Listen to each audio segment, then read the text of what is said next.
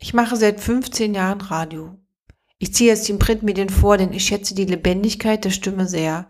Und ich mag den technischen Schritt, dass man mit ihr als Material arbeiten kann.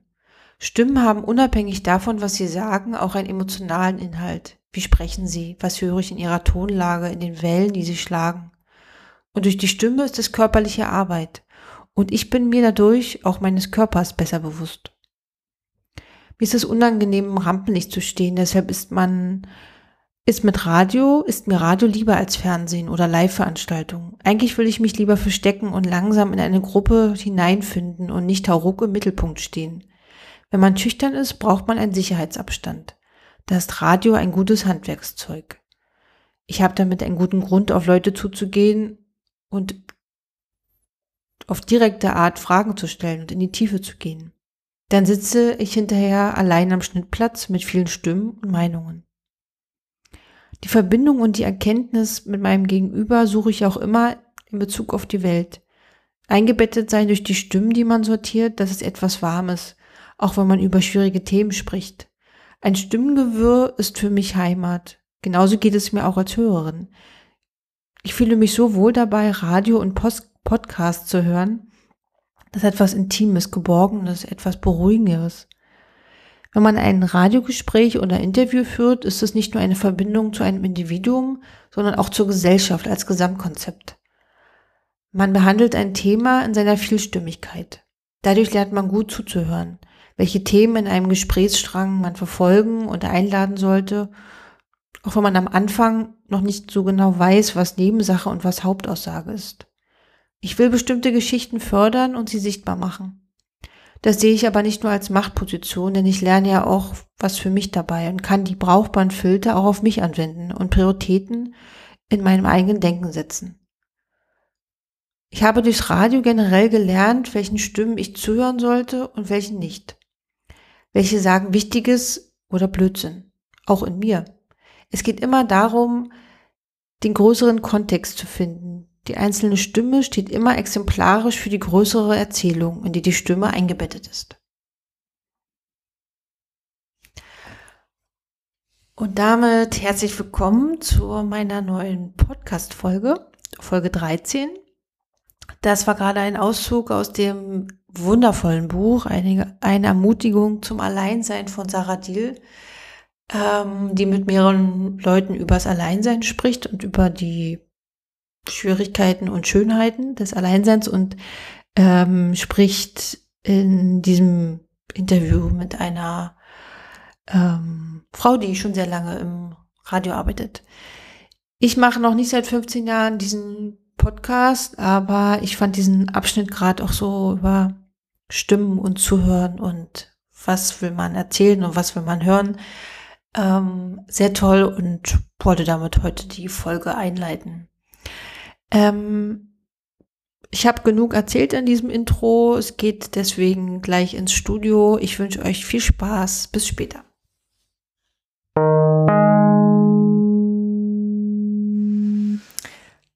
Hallo und herzlich willkommen aus dem Studio. Heute Folge 13. Ähm, hallo Roswitha. Schön, dass du da bist und herzlich willkommen in meinem Podcast. Hallo Lene, danke für die Einladung zu deinem Podcast. Ähm, hast du alles? Du hast ein Glas Wasser, wie ich sehe. Sitzt du gut? Ja, ich sitze gut. Ich habe ein Glas Wasser und ich habe einen Notizblock neben mir. Also falls ich dann noch irgendwelche Dinge zu fragen habe, dann kann ich mir das ablesen. Sehr gut. Dann würde ich auch gleich mit äh, der Frage von mir an dich anfangen. Ähm, Roswitha, wie war es für dich, ähm, als Frau in der DDR zu leben? Ja, äh, ich muss dazu sagen, ich habe die DDR ja in ihrer ganzen Zeit erlebt. Und äh, ich sage kurz und bündig, mein Leben war erfüllt als Frau. Ich hatte äh, in keiner Hinsicht hatte ich Probleme. Ich habe eine Laufbahn durchlaufen äh, ohne irgendwelche Wenn und Aber. Ich bin damals äh, in einem kleinen Dorf aufgewachsen Und wir hatten eine Schulausbildung und in der, im Unterricht wurde uns eben klar gemacht, ja, äh, die DDR ist ein neues Land und wir sind für den Frieden und wir wollen nie wieder Krieg und alle, die äh, diese Gräueltaten im letzten Krieg äh, verursacht haben, die werden bei uns verurteilt. Und wenn man als Kind, äh, damals als Mädchen, solche Sachen hört, dann ist man erstmal ziemlich beruhigt und kann eigentlich sein Leben äh, ohne Bedenken und ohne irgendwelche Skrupel eigentlich mal, sagen wir so, beginnen. Und, und das war eigentlich auch eine große Hilfe für mich, dass ich da nicht irgendwelche äh, Bedenken haben musste und habe eigentlich äh, dieses Land, diesen Staat angenommen, so wie er sich mir darbot. Ich hatte im Prinzip eine Ausbildung, eine Schul Schulausbildung und äh, als ich dann erwachsen wurde, also langsam zur Frau wurde, dann musste ich mich ja weiter orientieren. In der DDR äh, haben die Frauen ja alle meistens auch gearbeitet. Es war ja nicht so, dass nur die Männer berufstätig waren, auch die Frauen. Und es war auch gar keine Frage.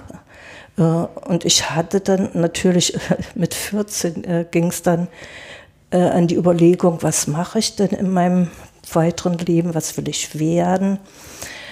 Und dann hatte ich eigentlich großes Glück, dass ich über unsere Pionierorganisation, äh, da gab es ja dann so Arbeitsgemeinschaften, wo man seinen Interessen nachgehen konnte. Musik, Sport und eben alles, was äh, so angeboten wurde. Und ich bin dann irgendwie in so eine Pionierartistengruppe gekommen, also Akrobatik. Und äh, das habe ich so ab 11. Lebensjahr gemacht. Und dann, äh, wie gesagt, wurde ich 13, 14. Und dann gab es aus unserer Gruppe Mädchen, die sind damals von dieser Gruppe aus nach Berlin äh, zur Artistenschule gegangen. Und die kamen dann zurück und haben uns erzählt, ja, da gibt es eine Schule, da kann man eine Ausbildung machen und dann kann man in den Beruf äh, einsteigen und dann kann man mit dem Zirkus rumreisen. Na gut, das, das war natürlich eine schöne Idee, äh, was es eigentlich darstellt und was das alles beinhaltet, das weiß man in dem Alter nicht.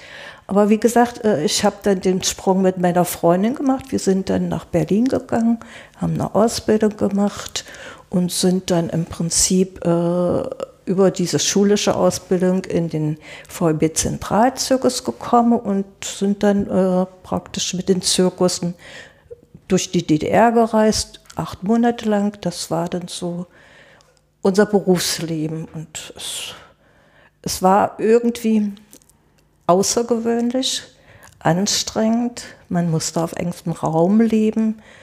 Aber äh, es war interessant, man hat viel gesehen und das Allerschönste war natürlich dann der Applaus in der Manege. ja, das war super. Und irgendwelche äh, Unterschiede zwischen Mann und Frau äh, gab es in unseren Bereichen sowieso nicht. Jeder hat in seiner Darbietung äh, seine Arbeit getan das war natürlich unterschiedlich. Frauen haben andere Sachen gemacht. Die wurden eben von den Männern durch die Luft geworfen. Äh, das ist natürlich anders als in normalen Berufen, äh, wo dann möglicherweise Machtkämpfe zwischen Mann und Frau entstehen, wenn sie im gleichen Job arbeiten und eventuell unterschiedlich bezahlt werden, was ja heute auch sehr aktuell noch ist. Aber ich muss sagen, ich bin in meinem Beruf eigentlich immer besser bezahlt worden als die Männer. Ich weiß nicht warum, aber möglicherweise wurde meine Leistung äh, höher eingeschätzt und höher bewertet als die Leistung der Männer. Das waren meistens die Leute, die die Frauen in die Luft geworfen haben und, und, und gehalten und gestemmt haben. Und naja, also in dieser Hinsicht äh, lief das eigentlich alles super. Und wir haben uns auch nicht irgendwelche Gedanken gemacht von wegen Gleichberechtigung. Es kam dann diese Phase, wo äh, im Prinzip von der, ne, es wurde dann eben angestrebt, dass die Frauen eben so ein bisschen äh, besser dargestellt werden und möglicherweise auch mehr verdienen. Aber es hat uns eigentlich alles gar nicht so richtig berührt.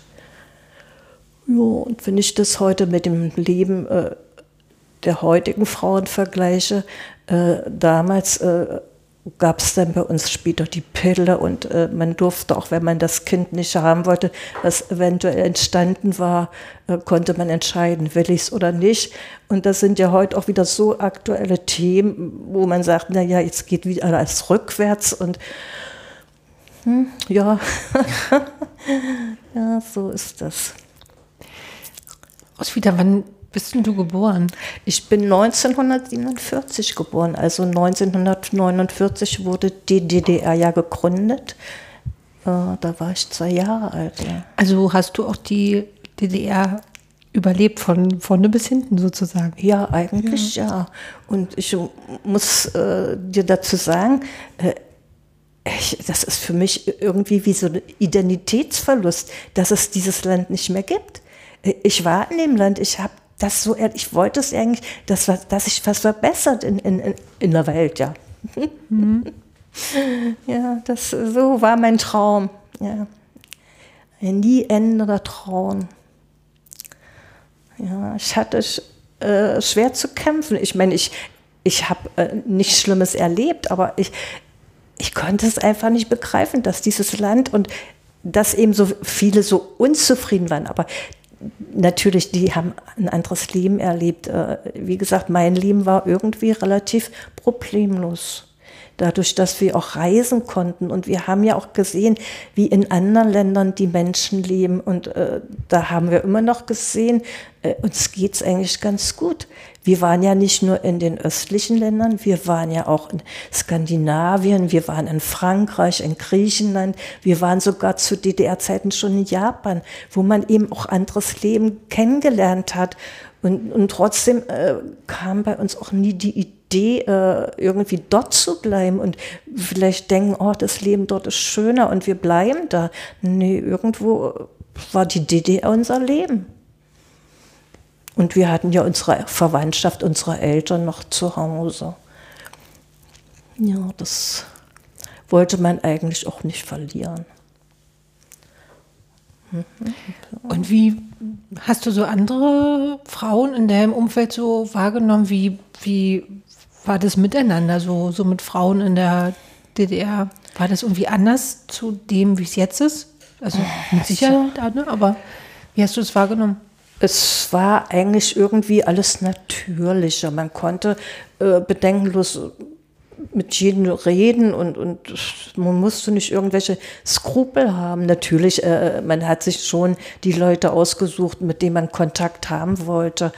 Aber äh, wenn ich so in unseren Kreisen, äh, wir waren eigentlich alle irgendwie äh, freundschaftlich mit uns äh, unterwegs. Äh, wie gesagt, jeder wusste im Prinzip, äh, was er tut und, und, und hat das dann auch wertgeschätzt, weil dann äh, gab es eigentlich ein relativ harmonisches Miteinander. Und auch bei uns so in der Familie, die, ja doch nicht in, in unserem Bereich, in unserem Beruf waren, das war auch alles irgendwie entspannt. Und ich muss auch sagen, äh, selbst unsere Familienmitglieder, die haben ja nun erlebt, dass wir gereist sind, wo sie eigentlich nicht hin konnten. Aber da gab es auch irgendwie nicht irgendwelche, irgendwelchen Neid. Äh, nee, wir haben dann immer erzählt. Ab und an haben wir dann auch natürlich was mitgebracht, wenn möglich, ist äh, Kleinigkeiten und so. Aber da gab es nicht wirklich, es gab keinen Konkurrenzkampf und die haben auch nicht gesagt, ah, ihr könnt überall und wir nicht und so. Das stand überhaupt nicht zur Debatte. Das war, das war irgendwie, es wollte nicht unbedingt jemand.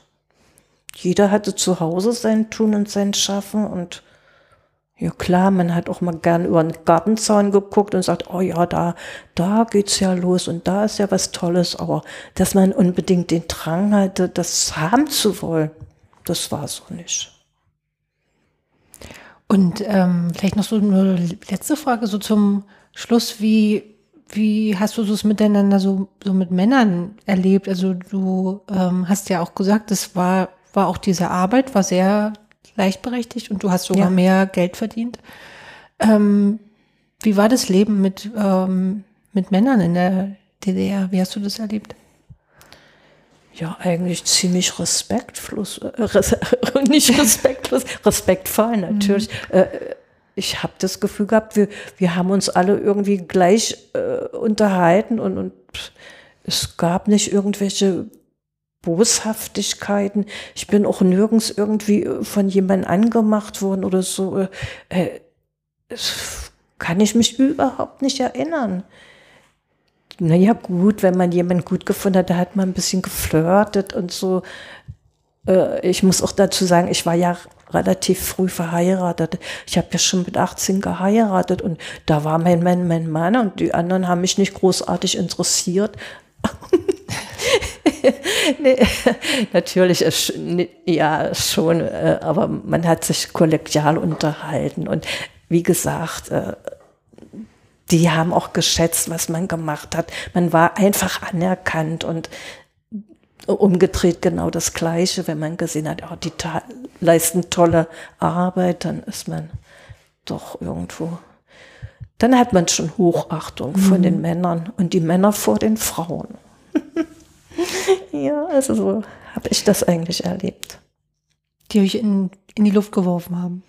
Naja, auch Oder? so die anderen Kollegen, die ja nur wussten, die, wir haben dann auch gesehen, was die anderen machen und die waren dann auch äh, ja, hochachtungsvoll mhm. für uns. Ja. Danke erstmal für deine, für deine Antwort. Fehlt noch was? Wolltest du noch irgendwas noch, noch ergänzen oder? Ja, fällt mir im Moment gar nichts ein. Jetzt bin ich so in dem Sog in der Vergangenheit. ja. Ja, wie gesagt, und wenn ich heute, äh, wenn mich jemand wieder, also fragen würde, ob ich das nochmal machen äh, möchte, auf jeden Fall.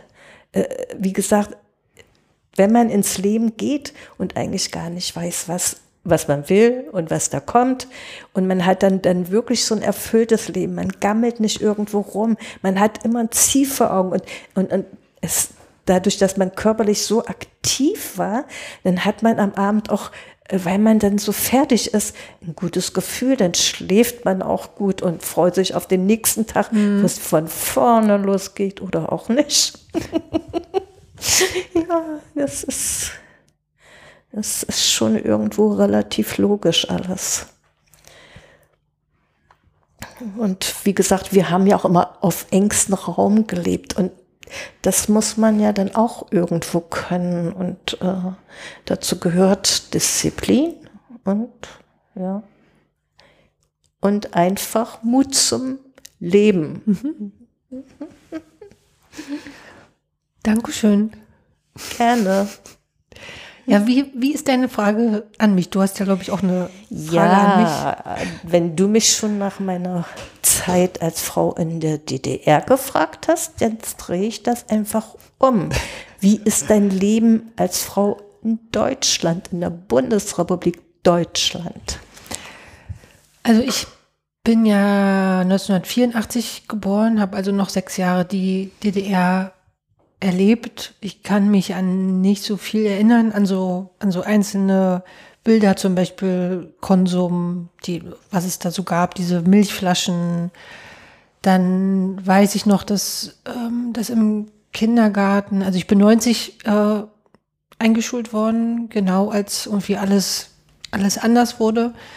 Ähm, ich kann mich noch dran erinnern, dass im Kindergarten immer diese Pioniere kamen und uns äh, sozusagen freudig erzählten, was uns dann in der äh, Schule Tolles erwarten wird. Und wir wollten es auch alle. Wir wollten alle äh, Pioniere werden und äh, Halstücher tragen. Und dann kam ich in die Schule und dann war, war davon gar nichts mehr da. Also es war schon noch, äh, so, so die Lehrer waren ja eigentlich noch alle aus dem, also noch aus dem Osten. Ja. Klar, aber es gab keine Pioniere mehr, es gab keine Halstücher mehr, es gab noch die alten Lehrbücher teilweise. Also es war eine ganz seltsame Zeit, dieser, dieser Umbruch, aber dadurch, dass das für mich, ich habe da jetzt nicht so viel drüber nachgedacht, weil ich glaube, ich weiß auch nicht, ob ich das kapiert habe mit sechs oder sieben, was da jetzt so abgeht.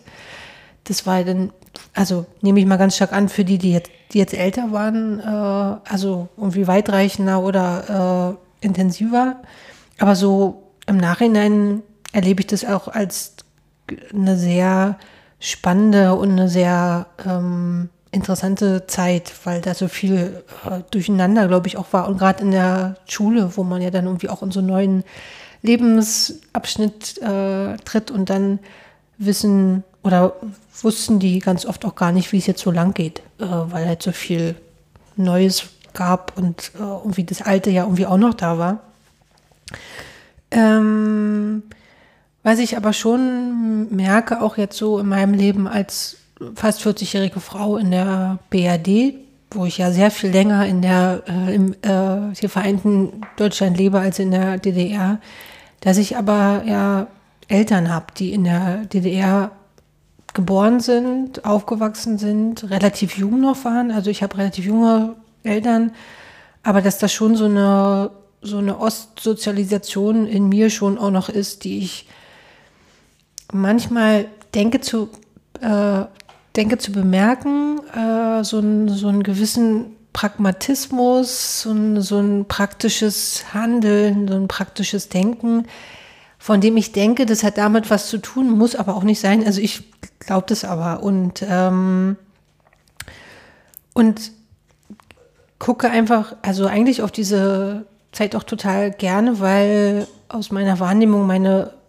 beiden Eltern auch eigentlich sehr gerne in der äh, DDR gelebt haben. Also waren jetzt keine, keine, keine verbitterten Leute, die sich, äh, die auch sehr schlecht jetzt über diese Zeit reden, sondern eher, so wie auch du, äh, auch wenn sie sehr viel jünger sind, sagen, das war eine gute Zeit. Ähm, wir, wir haben Sachen gemacht, die uns Spaß gemacht haben. Wir hatten auch ein gutes Leben. Und ähm, ich glaube, das trage ich schon noch so mit. Es gibt eine so eine Szene in der Schule, also es war dann schon Oberschule, schon lange äh, BRD sozusagen. Ähm, da sollten wir unsere Eltern ähm, interviewen, wie sie in der äh, DDR gelebt haben und und alle brachten so Stasi-Geschichten mit und äh, ja, Unterdrückungsstaat und irgendwie alle waren froh, dass die, dass die Wende äh, irgendwie kam. Mhm. Meine beiden Eltern haben was ganz anderes erzählt, also dass sie einfach jung waren, sie hatten irgendwie coole Jobs ähm, und waren eigentlich äh, froh in der äh, DDR. Dadurch, dass sie jung waren, konnten sie aber auch nach der Wende auch irgendwie anknüpfen und dann eben auch noch andere Sachen machen. Ähm und ich überlege oft, wenn ich jetzt so Frauen treffe in meinem Alter oder jünger oder ein bisschen älter, die nicht aus der DDR kommen, ob ich, ob ich Unterschiede merke. Mhm. Ähm, und ich komme aber immer mehr dahin, dass ich nicht mehr so viele Unterschiede merke und dass das eher was ist, was ich dann so suchen will oder was ich dann so sehen will. Und ich bin mir nicht so ganz sicher, ob es dann wirklich stimmt, weil wir halt alle viel mehr Zeit ähm, nach der Wende sozusagen äh, jetzt gelebt haben als vor der Wende. Ähm, aber dieses, dieses Gefühl, was ich gerade ganz am Anfang auch schon meinte, diese Sozialisation und dieses, ähm, ähm, dieser, dieser Osten, den ich gar nicht so viel erlebt habe, ist aber schon noch in mir wie so eine, wie so eine zärtliche Erinnerung, was die aber auch viel mit meinen Eltern auch zu tun hat, mhm. weil die einfach, glaube ich, sich wohlgefühlt haben. Das ja. hört sich aber sehr gut an. Das gefällt mir.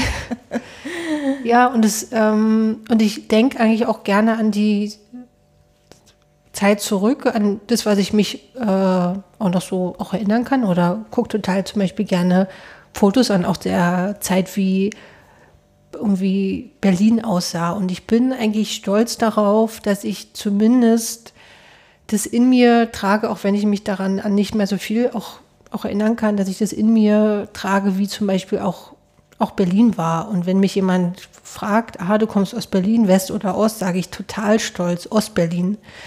Ähm, wieso auch immer, eigentlich ähm, sollte es ja auch jetzt heute nicht mehr so eine Rolle spielen, aber ich finde schon schön, dass ich äh, Ostberlin einfach auch noch anders kenne, als es auch jetzt ist. Oder ja.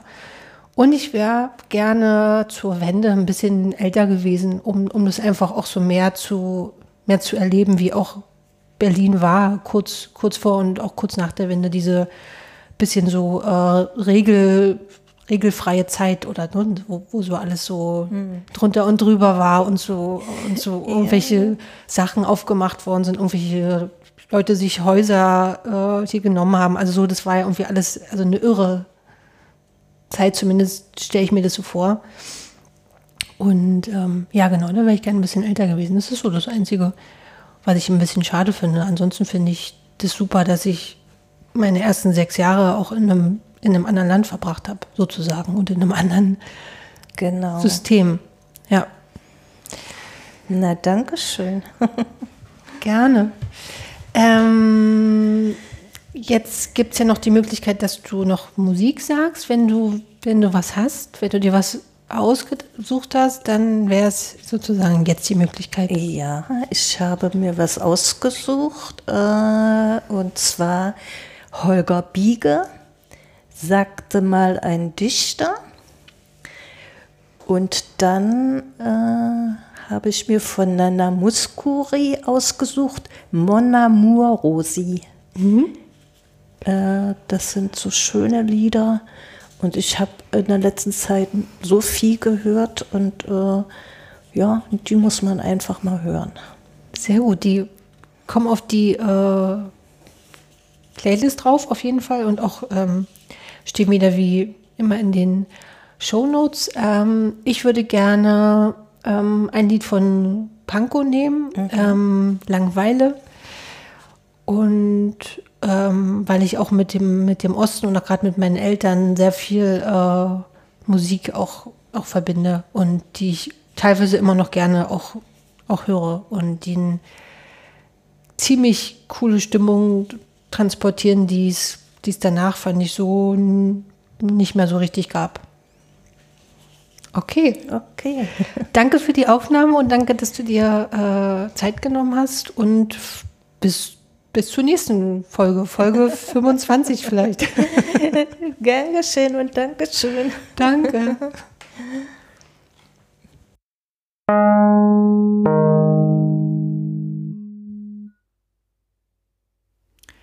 So, das war Folge 13. Ähm, Musik wurde schon genannt. Ich habe schon gesagt, wo die Musik zu finden ist. As usual. Ähm, bleibt nur noch zu sagen, Ciao, bis zum nächsten Mal und danke fürs Zuhören.